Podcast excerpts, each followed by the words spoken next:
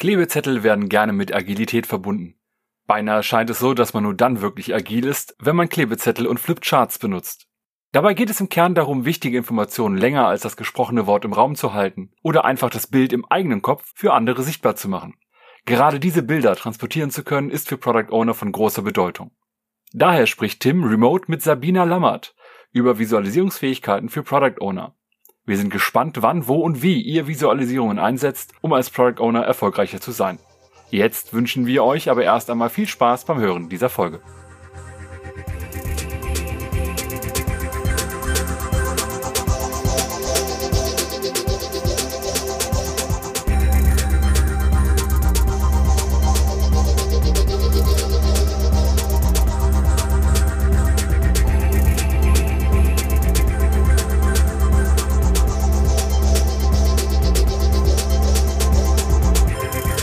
Willkommen zu einem ganz spannenden Thema. Heute geht es um Visualisierung und wie man Visualisierungsfähigkeiten als Product Owner einsetzen kann. Ich habe hier bei mir die Sabina Lammert. Hallo Sabina. Hallo Tim. Sabina ist Coach, als Speakerin sehr aktiv auf vielen Konferenzen unterwegs. Visualisierungsexpertin auf nahezu allen sozialen Kanälen sieht man ganz tolle Ergebnisse von dir. Aber du setzt das insbesondere ja auch, also diese Fähigkeit zu visualisieren, in deinen Leadership-Trainings ein.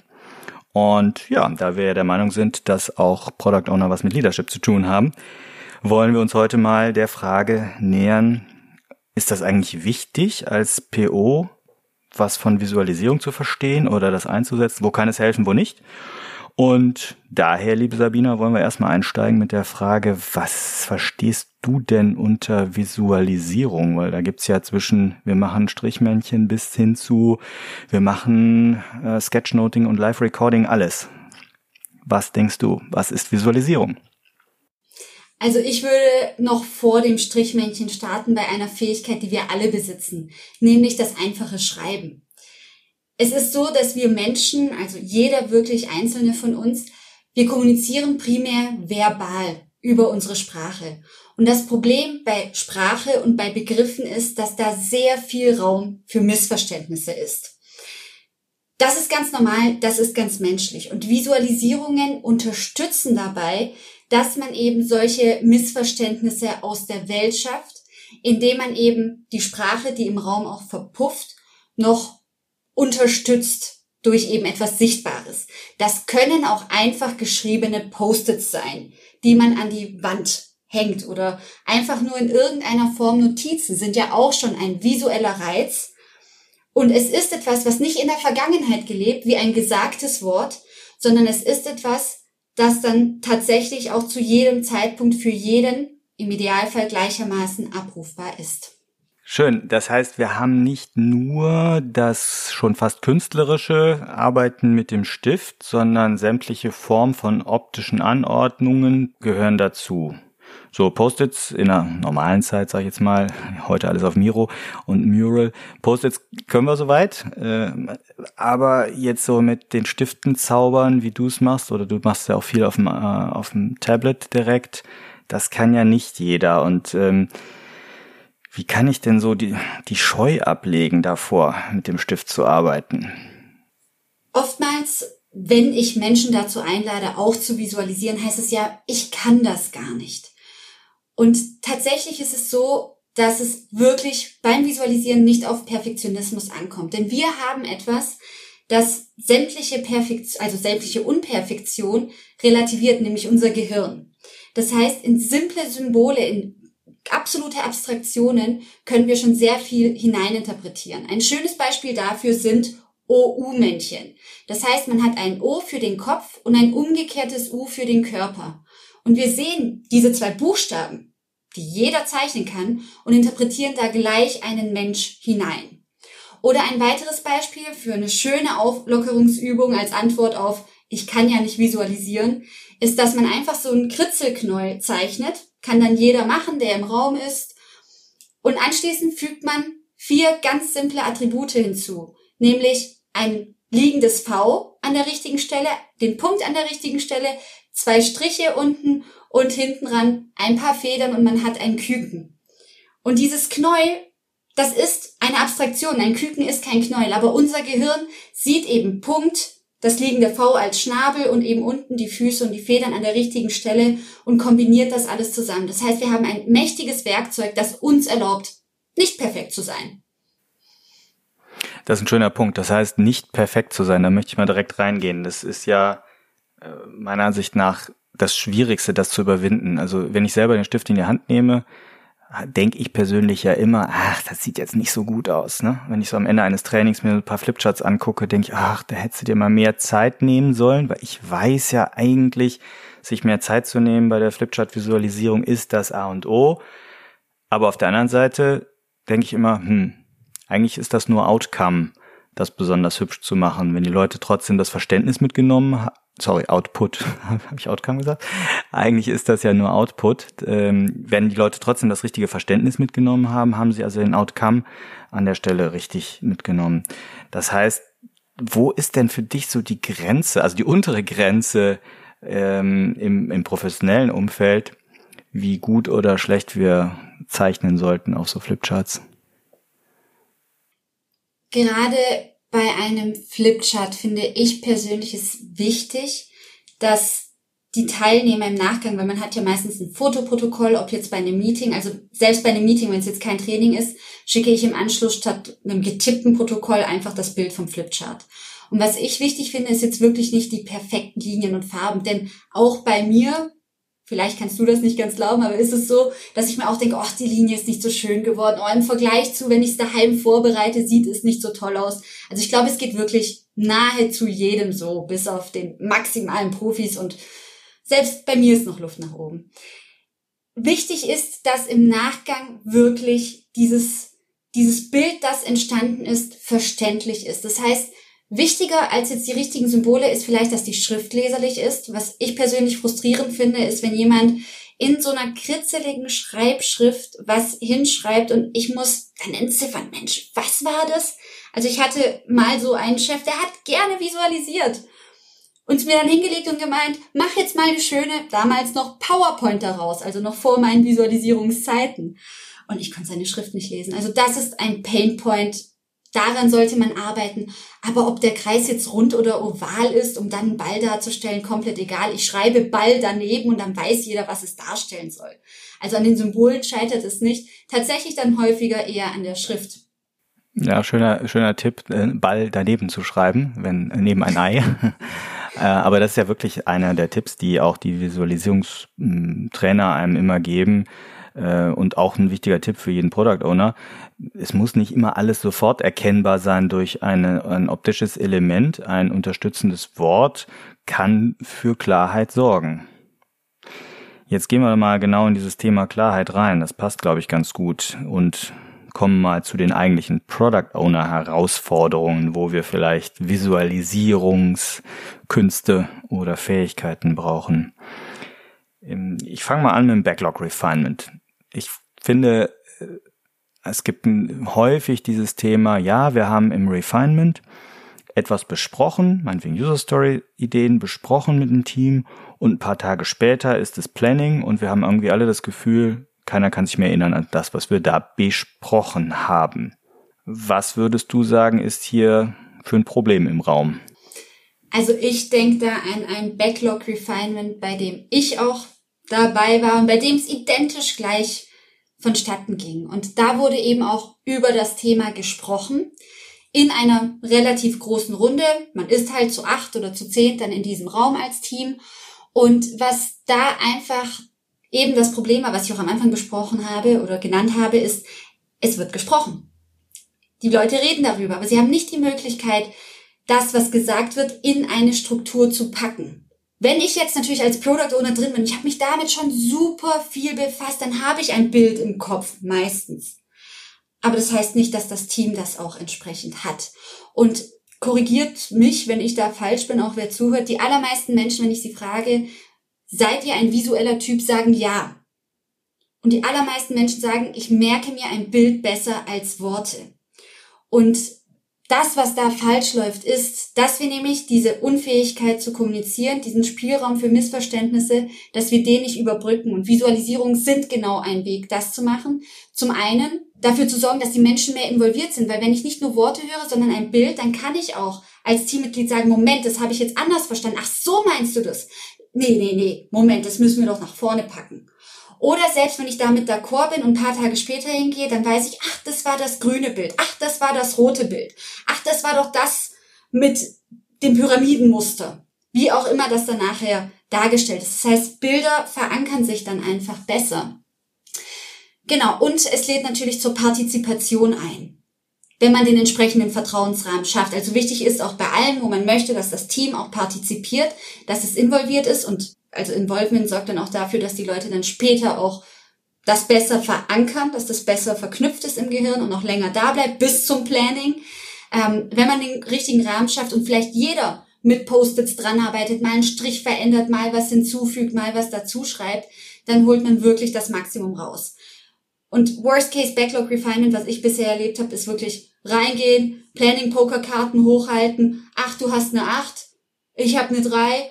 Hm, 8 und 3, ja lass 5 machen, ohne drüber zu sprechen, ohne etwas zu visualisieren, ohne etwas zu klären. Und das ist das Problem, genau diese fehlende Struktur und Klarheit. Man verabschiedet sich davon, weil die Kommunikationskultur, die im Raum vorherrscht, in der Vergangenheit in der Regel nicht dazu beigetragen hat, das zu klären. So passiert es, dass man es einfach dann bis zum Planning nicht mehr weiß und man auch nicht mehr artikuliert, dass man es nicht mehr verstanden hat. Ja, finde ich ein super schöne Analogie, auch so wie wir sonst mit User Stories umgehen. Da ist ja nach dem CCC-Prinzip das eine C Conversation.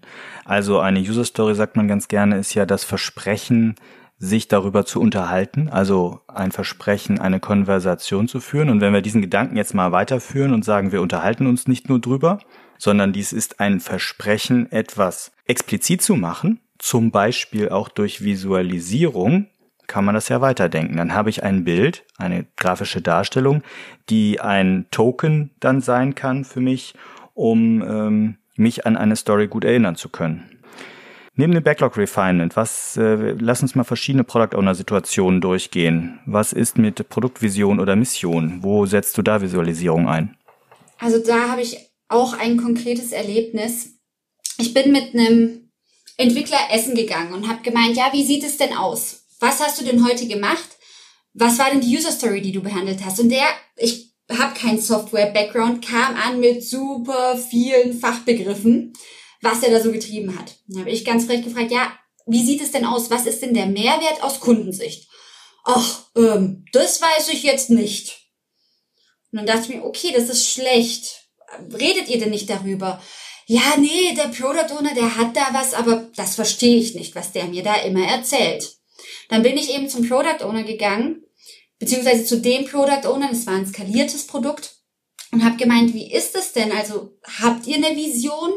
Habt ihr eine Mission?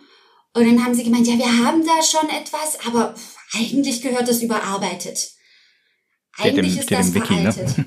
Steht im Wiki, genau. Und dann habe ich gemeint, ja, aber wenn ihr jetzt nicht wisst, was eure Vision ist, wie sollen es denn eure Entwickler wissen? Denn ich war jetzt mit einem Essen und der sagt, er hat keine Ahnung, was der Mehrwert für den Kunden ist. Und ach, apropos, ich habe gehört, ab dem nächsten Review sollen die Entwickler selber präsentieren. Dann kommen Stakeholder hin und ihr schickt sie quasi mitten ins Feuer rein, ins Gefecht, unvorbereitet. Das geht so nicht. Dann hat es bei denen auch Klick gemacht, so, oh Gott, das stimmt.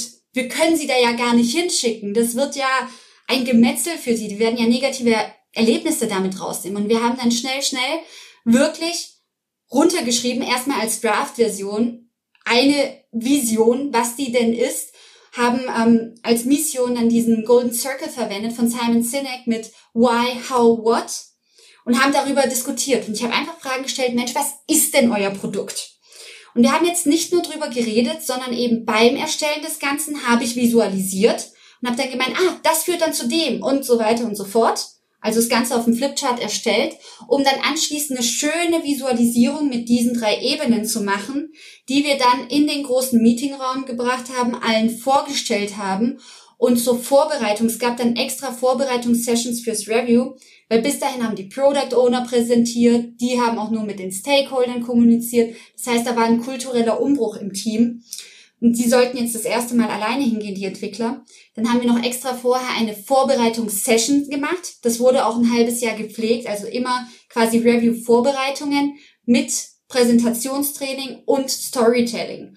Und so hatten wir es, dass die Entwickler nicht mehr einfach vorgestellt haben, ah ja, äh, ich habe jetzt User Story, Jira Story 3075 äh, erledigt, sondern stattdessen haben sie dann wirklich erzählt, jetzt stell dir vor, du als Kunde hast einen Unfall, also das war bei einer Versicherung, einen Hagelschaden und willst das jetzt einreichen, machst Fotos davon, gehst auf unser Portal und stellst plötzlich fest, dein Foto ist JPEG und das einzige, was geht, ist PNG. So eine stressige Situation und jetzt musst du dir noch einen Konverter runterladen. Aber seit dem letzten Release ist das, oder seit dem morgigen Release, dann in dem Fall, es war ja ein Tag vorher vor dem Release, ist das alles anders. Ab sofort können unsere Kunden PDF und TIFF und JPEG und PNG alles hochladen. Und das kam dann von eben den Entwicklern, die dann zeitgleich gesagt haben, und dadurch zahlen wir auf unsere Vision ein, die dann lautet. Also ganz wunderbar durch diese visuelle Hilfestellung permanent präsent im Raum und wer auch immer zu denen ins Meeting gekommen ist oder einfach nur zu einer Besprechung, hat gleich gesehen, ach, das ist das Team, das machen sie, dafür stehen sie, ah, das sind zwei Teams skaliert, geht mir klar in den Kopf, das sind die drei Produkte im Bereich How, das USP, was sie haben. Also war sensationell, wird bis heute auch gehandhabt und in einer zweiten Iteration haben wir es dann auch noch optimiert, denn die erste Vision, es war einfach mal sagen wir es mal so, ein MVP, dass die da was stehen haben. Super schöne Geschichte. Das heißt, zum einen rund um die Vision, um die Produktvision, Visualisierung zu nutzen, aber auch, was du ja ausgeführt hast, Storytelling damit dann direkt zu verbinden. Das kommt also zusammen. Ja, Stakeholder hast du schon angesprochen. Ich finde im Stakeholder Management oder in der Arbeit mit Stakeholdern ist Visualisierung auch was ganz Wesentliches, um eben Missverständnisse oder Missverständnissen vorzubeugen. Wenn ich etwas aufmale oder skizziere, sketche, mache ich etwas explizit und ja, vielleicht stellen wir ein Missverständnis fest, was wir früh genug ausräumen können. Wie ist dein Erlebnis mit Stakeholdern? Hast du da besondere Idee, äh, Erfahrungen gesammelt? Also zwei Erfahrungen. Die erste Erfahrung war für mich ganz spannend, denn da kam, oder ja, da kam eben der Vorstand. Es gab mehrere Projektteams und ich habe ein Projektteam begleitet, das eigentlich das kleinste war, kein Budget, Pilotprojekt, alles super junge Mitglieder, besteht eigentlich aus drei Leuten. Aber wir hatten die besten Review-Termine, denn ich habe alle geschult im Visualisieren und die haben sich selber mega coole Flipcharts zur vereinfachten Darstellung der Thematik überlegt, also selber gestaltet und erstellt. Und dann kam dann tatsächlich, war eine Bank, 800 Mitarbeiter, ein Vorstand nach dem anderen in dieses, ja, in dieses Review, weil es wirklich ein Erlebnis war. Weil eben nicht einfach nur mit technischen Begriffen umhergeworfen wurde, sondern weil stattdessen eben wirklich es um Simplizität ging. Man muss sich ja auch vorstellen, die Stakeholder, für die ist das alles abstrakt. Die haben meistens einen wirtschaftswissenschaftlichen Hintergrund, keinen Entwicklerhintergrund. Und die wollen das Big Picture sehen. Das heißt, sie interessiert, wie wirkt das alles auf das Gesamtbild ein. Und dann ist es natürlich wichtig, dass man es für sie in irgendeiner Form greifbar macht. In dem Fall war es tatsächlich ein Paper-Prototype, den sie auch erstellt haben, einfach am Flipchart mit Umblättern und dann gesagt haben, das wird dann als erstes gesehen, das als nächstes. Und da waren sie super begeistert. Und der nächste Schritt, und das macht man ja auch in Design-Sprints beispielsweise, dass man Klickprototypen erstellt, um eine User Experience dann zu ermöglichen. Also wir haben dann im nächsten Schritt mit PowerPoint einen Klickprototypen erstellt, auch visuell, auch stakeholder-freundlich, anstatt dass man sich einfach hinstellt und sagt, ja, wir wollen da ein Dashboard machen, auf dem ist das, das und jenes zu sehen. Das kann sich keiner merken, das kann sich keiner vorstellen. Hat man es aber einmal vor sich, erst gezeichnet, später dann auch umgesetzt, kann man direkt sagen, den Button hätte ich lieber da woanders und das Logo, das muss größer sein. Also unser Unternehmenslogo, das hätten wir gern größer tolles Erlebnis und man hat direkt das Buy-in, dass auch das Projekt unterstützt wird. Zweites Erlebnis an der Stelle ist auch in einem Review, in dem wir auch die Entwickler befähigt haben. Also zumindest ein paar wenige und dann haben die Stakeholder das auch gesehen, diese Flipcharts und haben dann auch gesagt, okay, ihr wollt Visualisierungstrainings, könnt ihr haben, weil ihr kommuniziert so auf einer Ebene mit uns, sodass wir es verstehen. Also man muss es halt für Stakeholder, es ist leider so aufgrund der wenigen Zeit, aufgrund der wenigen Kapazität irgendwie interessant machen und visuelle Reize. Wir kennen das ja selbst vom Fernsehen, wenn irgendwo sich was bewegt, das ist ein Urinstinkt. Vor allem, wenn man vielleicht auch mal was live macht oder mit mobilen Elementen arbeitet, ähm, das hält wach. Das, ja, bündelt die Aufmerksamkeit macht das Ganze einprägsamer und ist auch super, super wichtig fürs Projekt Marketing. Also auch da ganz simpel, wenige Symbole, ein paar schöne Farben, kann man in einem Crashkurs sogar lernen und schon hat man mehr Support. Ich habe auch dieses Jahr schon mal eine Situation gehabt, wo ich einen Product Owner begleiten durfte, der auf Vorstandsebene oder Geschäftsführungsebene auch quasi in einer Form von Review oder Projektfortschrittsbericht, wie man es nennt, äh, wirklich nur mit dem Flipchart gearbeitet hat und alleine dieser Überraschungseffekt, dass du in eine Runde kommst, die sonst nur diese PowerPoint-Junkie und PowerPoint-Schlachten kennen äh, und jetzt kommt, rückt da einer an mit einem Flipchart.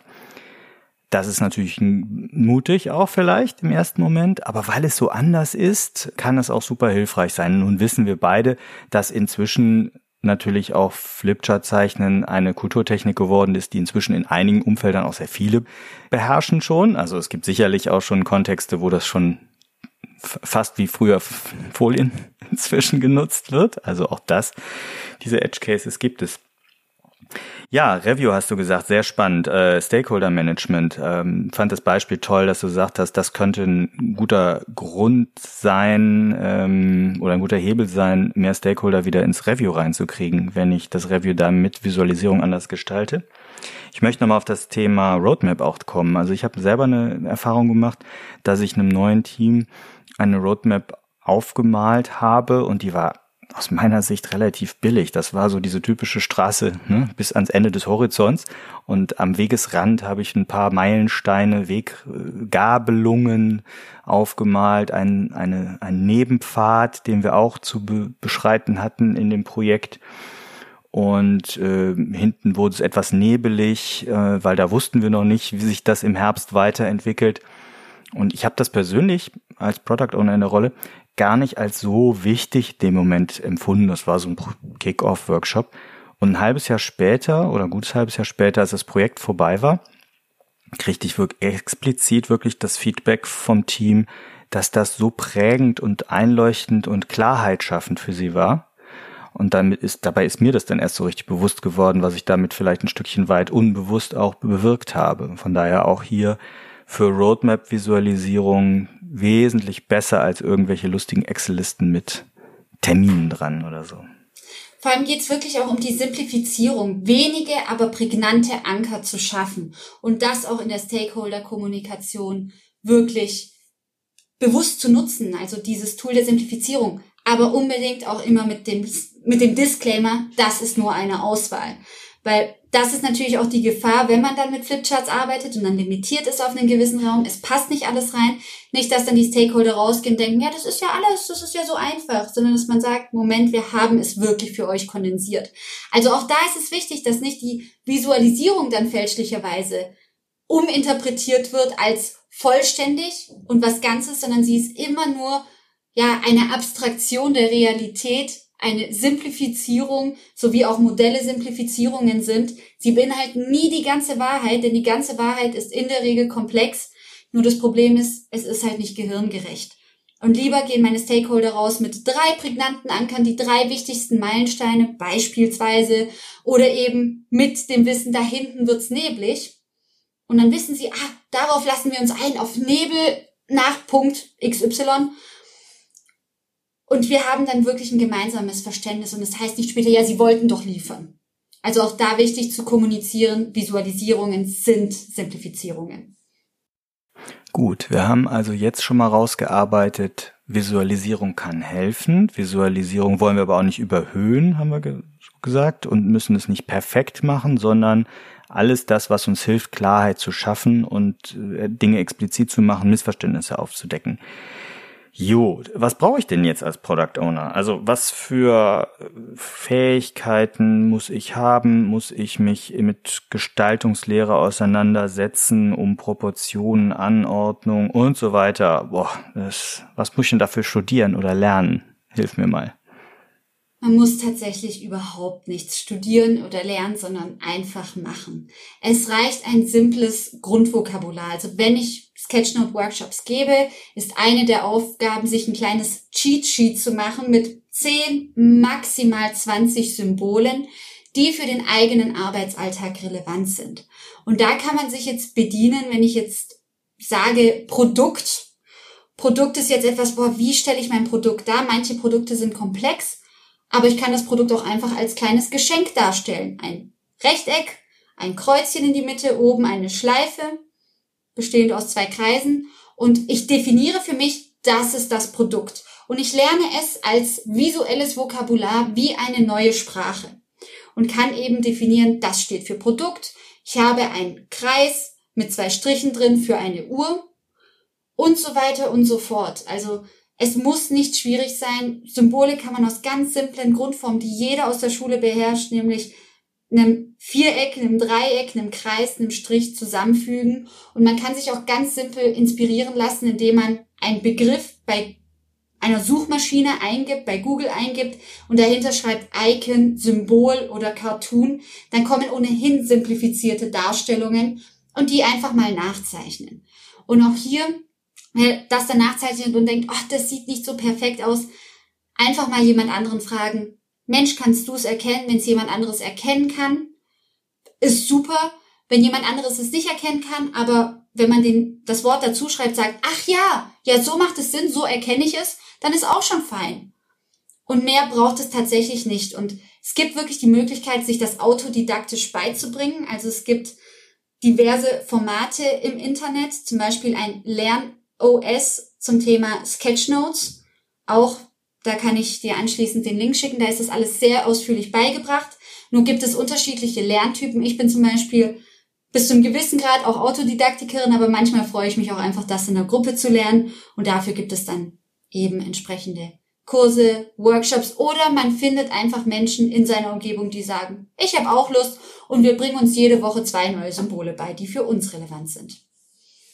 Ja, ich denke, da sind so, steckten jetzt mehrere Tipps drin. Das eine ist, wenn ich vor dem Flipchart stehe, sieht das immer doof aus. Das sage ich aus eigener Erfahrung. Ne? Wenn man zu nah vor dem Flipchart steht, hat man immer das Gefühl, ach, das ist jetzt krickelig, krakelig, nicht rund, etc.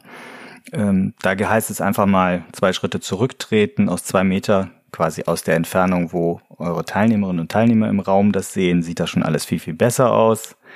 Dann gibt es natürlich auch so ein paar Tipps und Tricks, sich Sachen vorzuzeichnen, äh, wie man einen runden Kreis machen kann. Da wollen wir jetzt heute nicht so richtig tief drauf eingehen, aber damit kann man sich wenig beschäftigen und kann sehr schnell Erfolge, glaube ich, da zeitigen. Das heißt, wir haben gesagt, sucht euch für euren Kontext ein paar wenige Symbole, einmal so Standardsymbole wie eben das Produkt, aber vielleicht auch passend zu eurer Branche oder Domäne. Eine Darstellung für eine Versicherungspolice oder wenn ich in der Autovermietung bin, eine schnelle Möglichkeit, ein vernünftiges Auto zu zeichnen. Das ist ja auch irgendwie liegt auf der Hand. Ähm, hast du, wie, wie zeichnest du Stakeholder eigentlich? Die brauchen wir alle. Haben die einen Zylinder auf oder?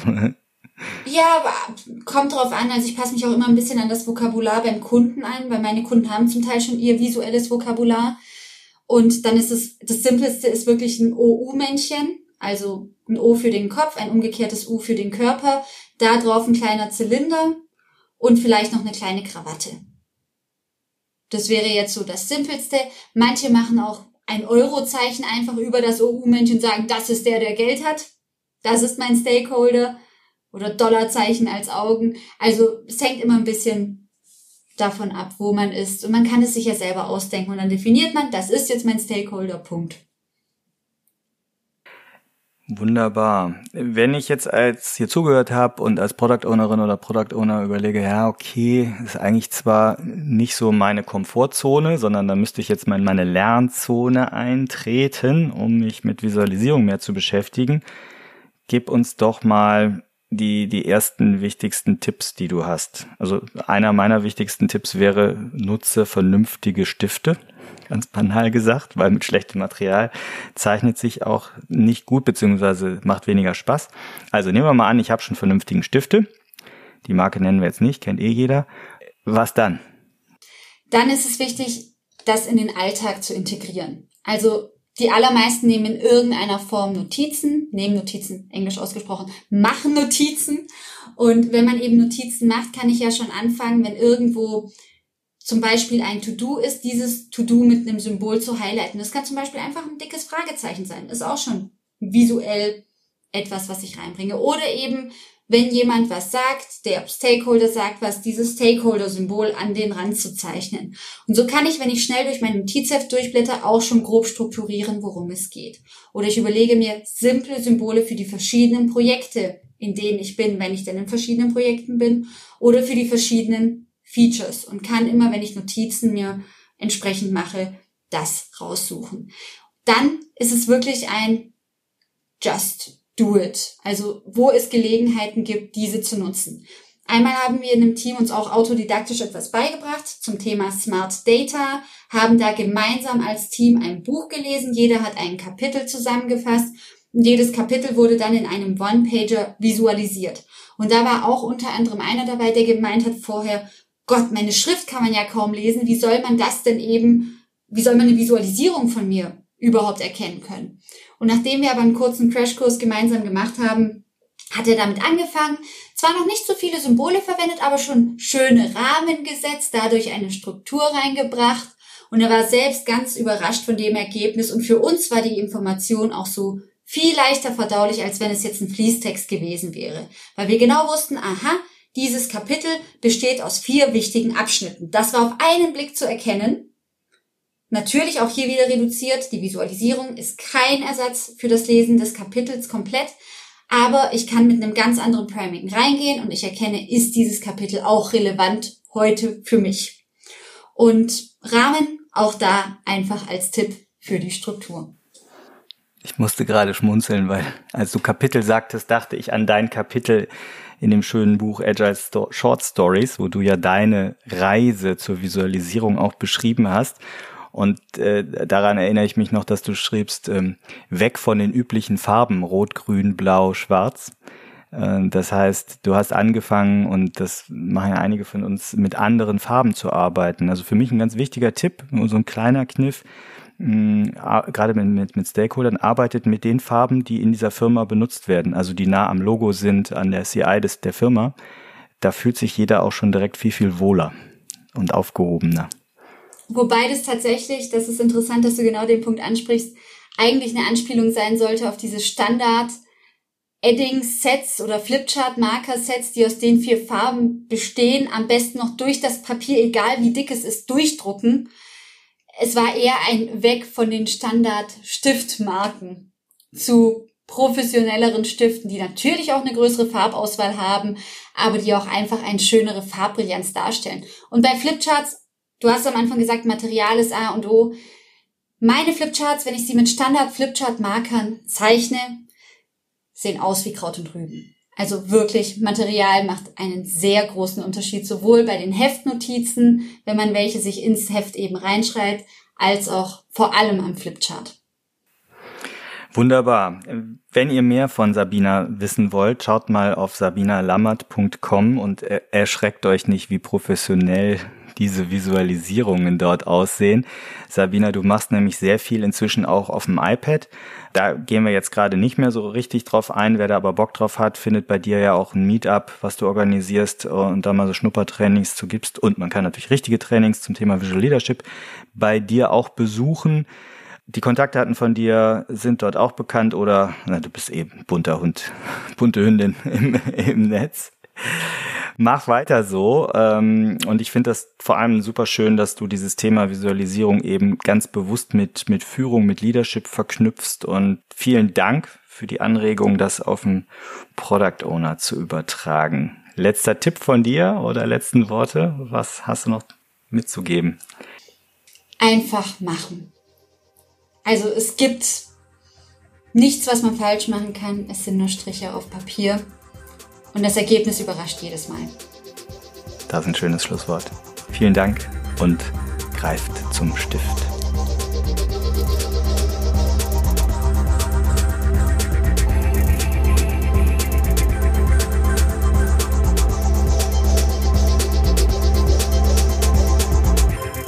Wir freuen uns über euer Feedback zu dieser und anderen Folgen.